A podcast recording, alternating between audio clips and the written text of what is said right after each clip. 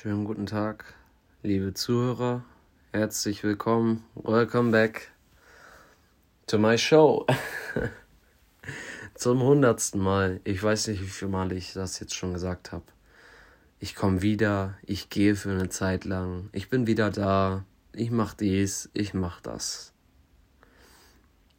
Aber ihr wisst auch, wie ich, ja, die, die mit der Materie sich auch auseinandersetzen, meinen Podcast gehört haben, meinen Content sich reingezogen haben. Vielen, vielen Dank dafür, für die Aufmerksamkeit, für die Kommentare, für alles, was sich angestaut hat. Die Monate, wo ich hier nicht an meinem einfachen Telefon saß und hier mit meinem halb kaputten Mikro einfach ein paar Folgen aufnehme und ein bisschen was rausdresche es ist halt viel los in so einem Leben. Und das kann jeder andere Süchtige ähm, in diesem Stadion mit diesen Kriterien, wie es bei mir war, wie es bei mir passiert ist, vielleicht auch noch viel, viel schlimmer. Das gibt es natürlich auch alles. Es gibt immer irgendwas, es gibt immer tausende Millionen Leute, die noch viel schlimmer abgefuckter sind, aber es sind extrem viel ihr wisst, ne, ein paar Sachen, die Leute, die schon öfter hier mal hingehört haben, die haben schon viel mitbekommen. Ich habe erzählt, so meine Suchtamnamnese, wie hat sich das Ganze entwickelt. Rede auch zwischenzeitlich auch mal über pharmakologische, pharmakokinetische Aspekte von Medikamenten und Drogen so einfach rein informativ und frei aus dem Geiste heraus. So, das ähm, ist auch der Grund, warum sich einige Sachen vielleicht manchmal so ein bisschen verlaufen. Hm? So, ich fange an, über ein bestimmtes Thema zu sprechen, habe eine bestimmte Thematik im, richtig im Griff quasi und die geht mir dann flöten, weil äh, ich eben starke Amnesien habe. So, ne? Ich vergesse sehr schnell sehr viel ähm, und und das, auch das können sicherlich viele nachvollziehen. Auch jetzt so Leute, die mir zuhören und selber vielleicht gar nicht da problematisch irgendwie tief drin sitzen, ähm, sondern einfach nur durch, durch, durch, durch das Zuhören, durch das Hören auf meine Worte so hm, dass ihr das Ganze so mitbegleitet, so, dass das kann einen schon so, so einen Einblick so in dieses ganze, in diese ganze Welt gewähren, finde ich, ne? Und, und sei es bei mir oder bei jeglichem anderen, der hierüber irgendwie Content droppt, das ist mir wirklich eigentlich fast egal. Mir ist wichtig, dass ihr, naja, dass ihr einfach dabei bleibt, euch informiert, aufpasst, was ihr zu euch nimmt, ja. Aufpasst, zu welchem Zeitpunkt ihr Sachen zu euch nimmt. Wisst ihr, falscher Zeitpunkt, falscher Ort, falscher Ort, falscher Zeitpunkt. Vielleicht noch eine Thematik zu Hause, Stress, Eltern getrennt, keine Ahnung, solche Geschichten, so ist jetzt alles so, ne? Es gibt viele, viele, viele, viele, viele, viele, viele, viele, viele, viele, viele Gründe, warum Menschen anfangen, ihre Gefühle äh, damit äh, eben abzudämpfen, abzudecken. Abzudämpfen ist, ist, ist leicht gesagt, ist einfach gesagt, so, ich würde eher sagen, abzuknallen, ja. Denn ein Opiatrausch, ich habe es schon zigmal gesagt, ist das aller, allerschönste für einen Süchtigen, der das braucht und der sich auch von der Droge oder dem Medikament, je nachdem, der das auch braucht, die, die Liebe des Opiats. Ja? Oder den Schutz der Benzos. Benzos Schutz. Benzodiazepine Schutz. Ja? Bis vor der Panzer. Selbstbewusstsein hoch 10. Opiate runterkommen, sich gut fühlen. Ihr glaubt es nicht. Ihr glaubt es nicht. Und irgendwann kommt bei Süchtigen der Punkt, wo der große Urknall, der große Urklatscher kommt dann irgendwann. In Form einer großen Depression zum Beispiel. Weil zum Beispiel einmal so aus medizinischer Sicht, man hat sich jahrelang Stoff gegeben, so Heroin, Fentanyl, Oxycodon, Tilidin, mir egal, Opiate.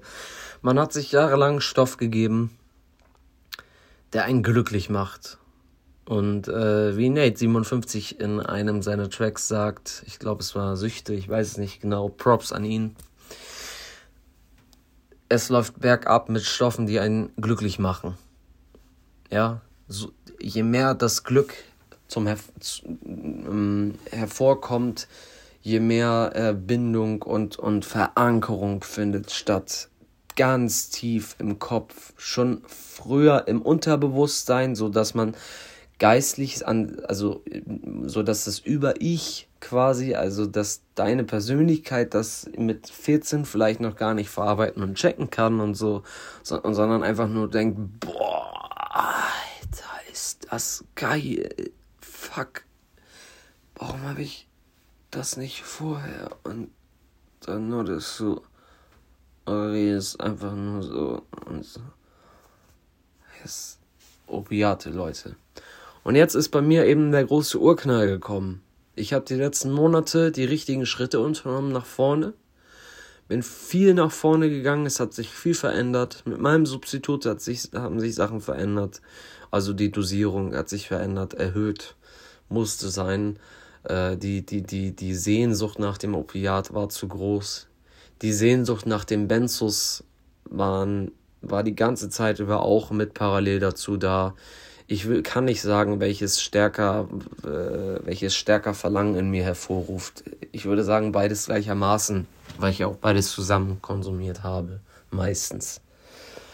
Es sei denn, ich habe dann da mal wirklich mein Fentanyl gehabt, die, die Zeit. So, ähm, da ähm, habe ich natürlich geguckt, dass ich dann äh, mal ein, zwei Pillen weniger fresse. Ne? Aber sonst habe ich auch High-Dose jahrelang Pillen gefressen, Benzos, ne? Beruhigungstabletten, Schlaftabletten, ne? Ihr wisst Bescheid, die GABA-Rezeptoren, die werden zerstört, die werden kaputt gemacht. Ich will nicht unbedingt sagen irreversibel, aber vieles ist doch schon irreversibel. Also man kann davon Schaden tragen so und auch bei Medis so, ne? Und bei dem ganzen gestreckten Zeug von der Straße, von Schoren zum Beispiel, so brauchen wir gar nicht drüber reden. So, dass Heroin, das Endprodukt einfach am Ende so totgestreckt ist, dass der End, der wirklich der richtige End, End, End, End-Konsument am Bahnhof wirklich echt den letzten Dreck bekommt, wo halt irgendwie nur noch 2-3% Age drin sind, Heroin, und der Rest halt nur Schmodder, äh, äh, Lehm, Pferdefutter und was weiß ich nicht alles, so irgendwelche so ein Zeug, so, weißt du? Und ähm, ja, trotzdem, dieser Reinheitsgrad, der reicht ja aus, dass du da in dem Zustand, wenn du da hängst, wenn du, wenn du obdachlos bist, wirklich richtig doll, was bei mir ja nicht der Fall ist, so, da kann ich nicht mitsprechen, so, aber wenn du da wirklich hängst und du bist drauf ein, du, du kannst du das nehmen, so, ne? Also, sonst kommst du da nicht durch, du kommst da nicht durch, du packst es nicht. Es ist ein riesiger Schutzfilm, den man sich überzieht. Und, und wenn man, wenn man versucht, sich diesen Schutzfilm abzulegen, dann, dann musst du das,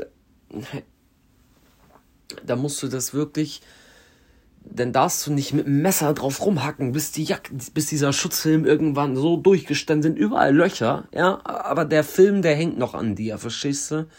Ich würde eher sagen, man setzt einen geraden Schnitt oben, oben an, mit dem Messer und zieht nach unten durch. Diesen Schutzfilm, den du auf deinen Körper, ist es alles metaphorisch jetzt gemeint. Und zieht einen geraden Schnitt und zwar ganz langsam, dass du ganz gerade und langsam einen Schnitt ziehst, um diesen Schutzfilm im Endeffekt wirklich komplett ablegen zu können. Also ein bisschen quasi nackig dann, ne?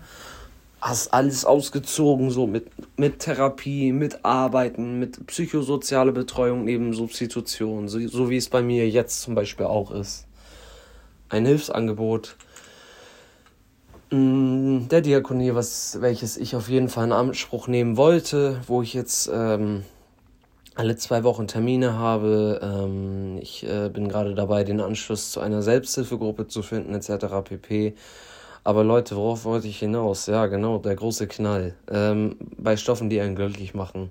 Irgendwann kommt, kommt die große Depression. Hm? Einmal medizinisch, einfach weil ständig Glück ausgelöst wird. Glück, Glück, Glück, Glück, ohne dass du dafür was tun musst. Nämlich nur halt die Konsumart betreiben. Das ist das Einzige, was du, und den Stoff haben, das ist das Einzige, was du tun musst, um deine, um deine negativen Gefühle zu lindern, um das zu lindern, das Einzige. Aber sobald du das tust und, und, und dann auch mit, mit, mit, mit dieser Strategie daran gehst, mir geht's schlecht, ich fühle mich nicht geliebt, ich bin zu Hause, ist dies und das, ich habe dies und das. Ey, ihr fahrt schon Gefahr, mit Cannabis komplett abzukacken ab diesem Zeitpunkt. Jeder andere Mensch mit einem normalen, mit einem, jeder Mensch hat Probleme, aber äh, es gibt auch Menschen, die haben ein, ein relativ gesettetes Leben, so, wo, wo wenigstens eine Art Setting, eine Struktur besteht, wo vielleicht auch das Interesse von Drogenkonsum nie so groß war, wo es nie eine Rolle gespielt hat, wo es vielleicht aber schon auch mal eine Rolle gespielt hat, zum Beispiel ein Abusus in der Jugend oder so. Und dann sind die Leute älter und reden später darüber. Früher habe ich auch mal so ein bisschen, aber aber das ist dann eben der Abusus, der Missbrauch und eben nicht die Suchterkrankung. Die Suchterkrankung ist, dass du jeden Tag dem hinterher jagst und auch im Zweifel kriminell dafür wirst, ne? was eben auch alles ähm, was man eben alles für, seine, für seinen Stoff tut. Und ähm, auf diesem Gebiet habe ich vieles erlebt, vieles mitgemacht, vieles selber getan, worauf ich gar nicht stolz bin. Aber das ist jetzt das Über-Ich, was jetzt da aus mir spricht. So meine Seele, mein Ich und nicht der Bayo, der auf Opiat irgendwo in der Ecke liegt oder auf, auf 10, 20, 30 äh, Prazolam in der Ecke hängt oder draußen rumläuft wie ein fröhlicher Elefant, so, weißt du, mit dicker Haut und so. Ähm, das ist äh, einfach, da gehört einfach viel zu, da passiert viel Kriminelles einfach so äh, bei vielen Menschen eben. Da passiert viel Scheiße einfach. Also passt, seid gerade bei solchen instabilen Phasen einfach vorsichtig. Das wollte ich nur einfach nochmal so droppen, ja und mich eigentlich auch nur noch mal kurz melden und sagen so, hi, ich bin irgendwie erstmal wieder da und versuche das erstmal weiterzumachen. Kann halt aber auch nicht versprechen, so was jetzt demnächst passiert. So, ne? Es kann immer mal wieder sein, mein Kopf ist immer mal wieder abgelenkt. Und ähm, rudern, genau das ist der Punkt, Leute. Seht ihr, rudern wir noch mal ein Stück zurück. Ich wollte noch was sagen zum großen Knall. Irgendwann kommt die große Depression nach Jahren von Konsum, du irgendwann nach der Entgiftung, Entgiftung noch alles gut, also alles gut, du quälst dir da den Arsch ab, du, hast das Gefühl, du stirbst, aber äh, körperlich, psychisch auch so, ne? Aber du gehst da raus und du bist da, wenn das dann körperlicher Entzug irgendwann mal so einigermaßen vorbei ist, fühlst du dich auch schon ganz okay. Aber du weißt halt, da ist auf einmal so eine ganz große Leere. Bei mir kam das immer so ungefähr ein, zwei Wochen, nachdem ich aus der Klinik rausgekommen bin. Dann saß ich im Bett und uff, der große Knall, die große Depression danach.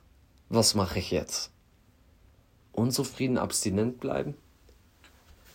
Soll ich nicht einfach weiternehmen? Nicht weiter konsumieren? Wozu, wenn das Gefühl, was ich gerade ertragen muss, so, so, so schwer und schmerzhaft ist, wozu dann noch weitermachen? Aber von ein großes Vorbild von mir hat mal gesagt, ein sehr großes Vorbild von mir, hat man gesagt, hat mal gesagt, man muss das runterschlucken. Es braucht, selbst nach einer Therapie, nach einer stationären Therapie, nach einer vollstationären Therapie, gehst du raus und du, du brauchst deine Adaption, du brauchst weiter Hilfe, du kannst das nicht alleine, das ist schwer. Das ist sehr schwer, mit dieser Depression umzugehen, wenn die Droge oder der Stoff erstmal weg ist. Äh, wie gesagt, ein ganz großes Vorbild von mir hat das mal erwähnt, so und ähm, hat es gesagt.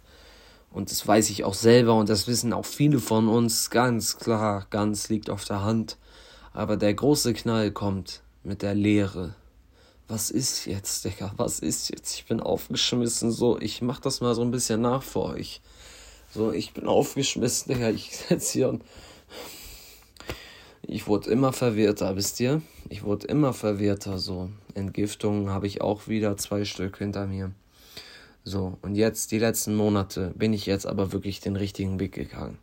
und versuche diese, diesen großen Knall zu ertragen. Bei mir hat sich dieser große Knall aber nicht in Form einer großen, De doch, also auch in Form einer großen Depression, die seit Jahren sowieso schon bei mir als Grunderkrankung besteht.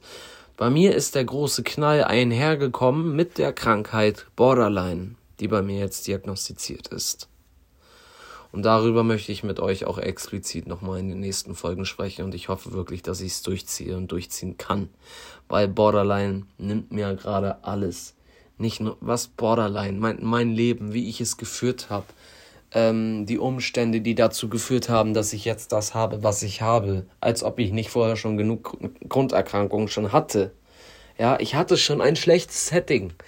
Mir ging es damals schon nicht so richtig perfekt, aber ich habe es nicht realisiert, weil es jetzt auch nicht katastrophal war zu Hause und so. Also die, es war, es wurde halt immer schlimmer, aber es, es war damals als als 14, 15, 16, 17-Jähriger man, so extrem lange ist das bei mir auch noch nicht her, so jetzt, so, ne, wie bei anderen, so 10, 20, 30, 40 Jahre, ne. Ich bin 25 werde ich jetzt dieses Jahr, aber dennoch ist ja ein bisschen Zeit verstrichen und ich habe wahnsinnig viele Erfahrungen sammeln können in dieser Zeit. Ich habe mit wahnsinnig vielen Menschen geredet, mir selber wahnsinnig viel Content reingezogen.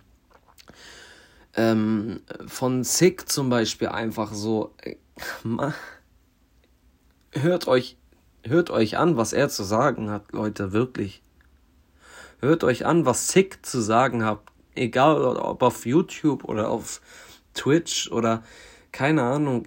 Ich, bin Mitglied geworden so da und ich bin da voll bei und freue mich, dass ich jemanden habe, der mich dann auch immer noch auffängt, weil das braucht auch ich immer noch. Und auch er sicherlich hat auch immer bis zu seinem Lebensende damit hin und wieder mal ein kleines Sparring zu machen. Auch wenn nach ein paar Jahren sich die Sache legt, wenn du an dir, wenn du an dir arbeitest, ja. Aber es kann Jahre dauern. Bis der große Knall, bis das Hallen davon und die Depression und die Begleiterscheinungen, die Erkrankungen, die dann hochkommen und hochkochen, weil du sie auf einmal nicht mehr kontrollieren kannst. Bis das dann kommt, das ist eigentlich ein gutes Zeichen ist ein Zeichen dafür, dass du auf dem richtigen Weg bist. Es tut dir nicht gut. Es ist anstrengend. Es ist massiv anstrengend für jemanden, der wirklich tagtäglich Stoff genommen hat und davon abhängig war und dafür dies und das gemacht hat. Ihr wisst schon. Äh, nicht Arsch verkaufen und so, aber halt andere Sachen, ihr wisst schon. Da, das ist schwierig, Leute. Das ist schwierig, damit umzugehen. Aber das ist der richtige Weg. Borderline hat mich in den letzten Monaten dazu gebracht, dass ich jeden Morgen etliche Ausraster hatte. Ich wurde laut, stark, hab gebrüllt. Es hatte nichts mehr mit Lautstärke zu tun. Es hatte was mit Brüllen und ich habe mich fast schon dämonisch besessen gefühlt. So. Immer noch, aber ich krieg's langsam ein bisschen besser unter Kontrolle, weil ich mit, mit Menschen darüber rede, auch mit meinem Psychiater etc. pp. Aber mit meinem Borderline, im, im Zusammenhang mit diesem, dieses, dass ich die Opis so vermisse. Also ich habe ja ein Substitut, aber ne, trotzdem vermisse ich den Kick von den Opis. Und diese beiden Sachen ficken meinen Kopf momentan richtig. Hm? So richtig hardcore. Letzten Tage, letzte Woche, bisschen besser alles. Ausraster viel weniger geworden, auf wirklich reduziert, keine Ahnung, vielleicht gute Phase, vielleicht einfach, weil ich einfach auch selbst merkte, so, Digga, du musst jetzt irgendwas machen, du musst mit jemandem auch darüber sprechen, da kam eben auch diese PSB oder PSP oder wie das heißt, psychosoziale Betreuung halt, äh, neben der Substitution halt und, und vielleicht, ich, ich weiß es nicht, vielleicht liegt es daran, es kann sein. Hm? Diverse Medikationsgaben natürlich auch wieder stattgefunden. So hier von A bis Z Neuroleptika, dies, das. Benzos nochmal wieder und dann dies, alles nochmal durch. Benzos therapeutisch, obwohl sie wissen, dass ich. Aber das ist ein anderes Thema. Es geht auch nicht anders, ne? Wenn man erstmal nicht, wenn der Arzt erstmal nicht weiß, was ist, Mensch, was ist los mit dem Jungen so, der dreht voll am Teller, macht jeden Tag das komplette Haus kaputt, alles. Ich, ihr, ihr wisst nicht, was ich alles kaputt gemacht habe und wie viel ich an meinem Körper kaputt gemacht habe aufgrund von Selbstverletzungen wegen dieser Scheißerkrankung. Aber Das ist halt der richtige Weg. Ich merke halt, jetzt ist dieser große Knall gekommen. Ich merke so, man kommt mit so, kommst du nicht klar auf lange Zeit.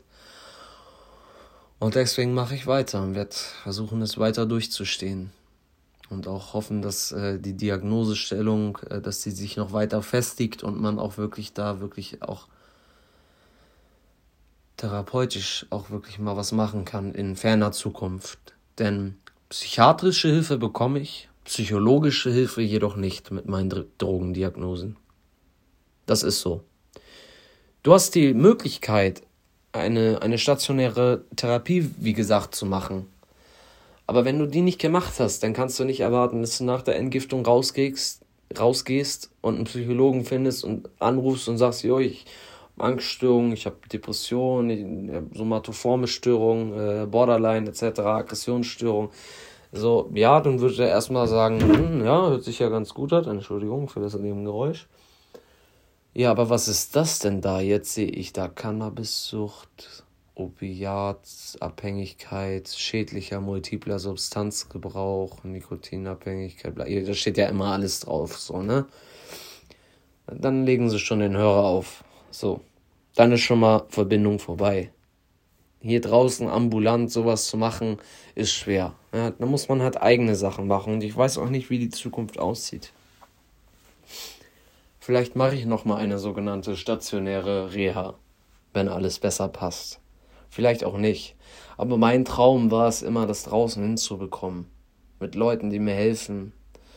Mit neuen Beschäftigungen, mit neuen Wegen, etc. pp. Und auch dieses Schreckliche, was mich, was mich gerade so bedrückt, ist ein Zeichen dafür, dass es in die richtige Richtung geht, wo mein Körper sich davon löst. Und das tut nun mal weh. Das tut nun mal weh. Es tut nun mal weh.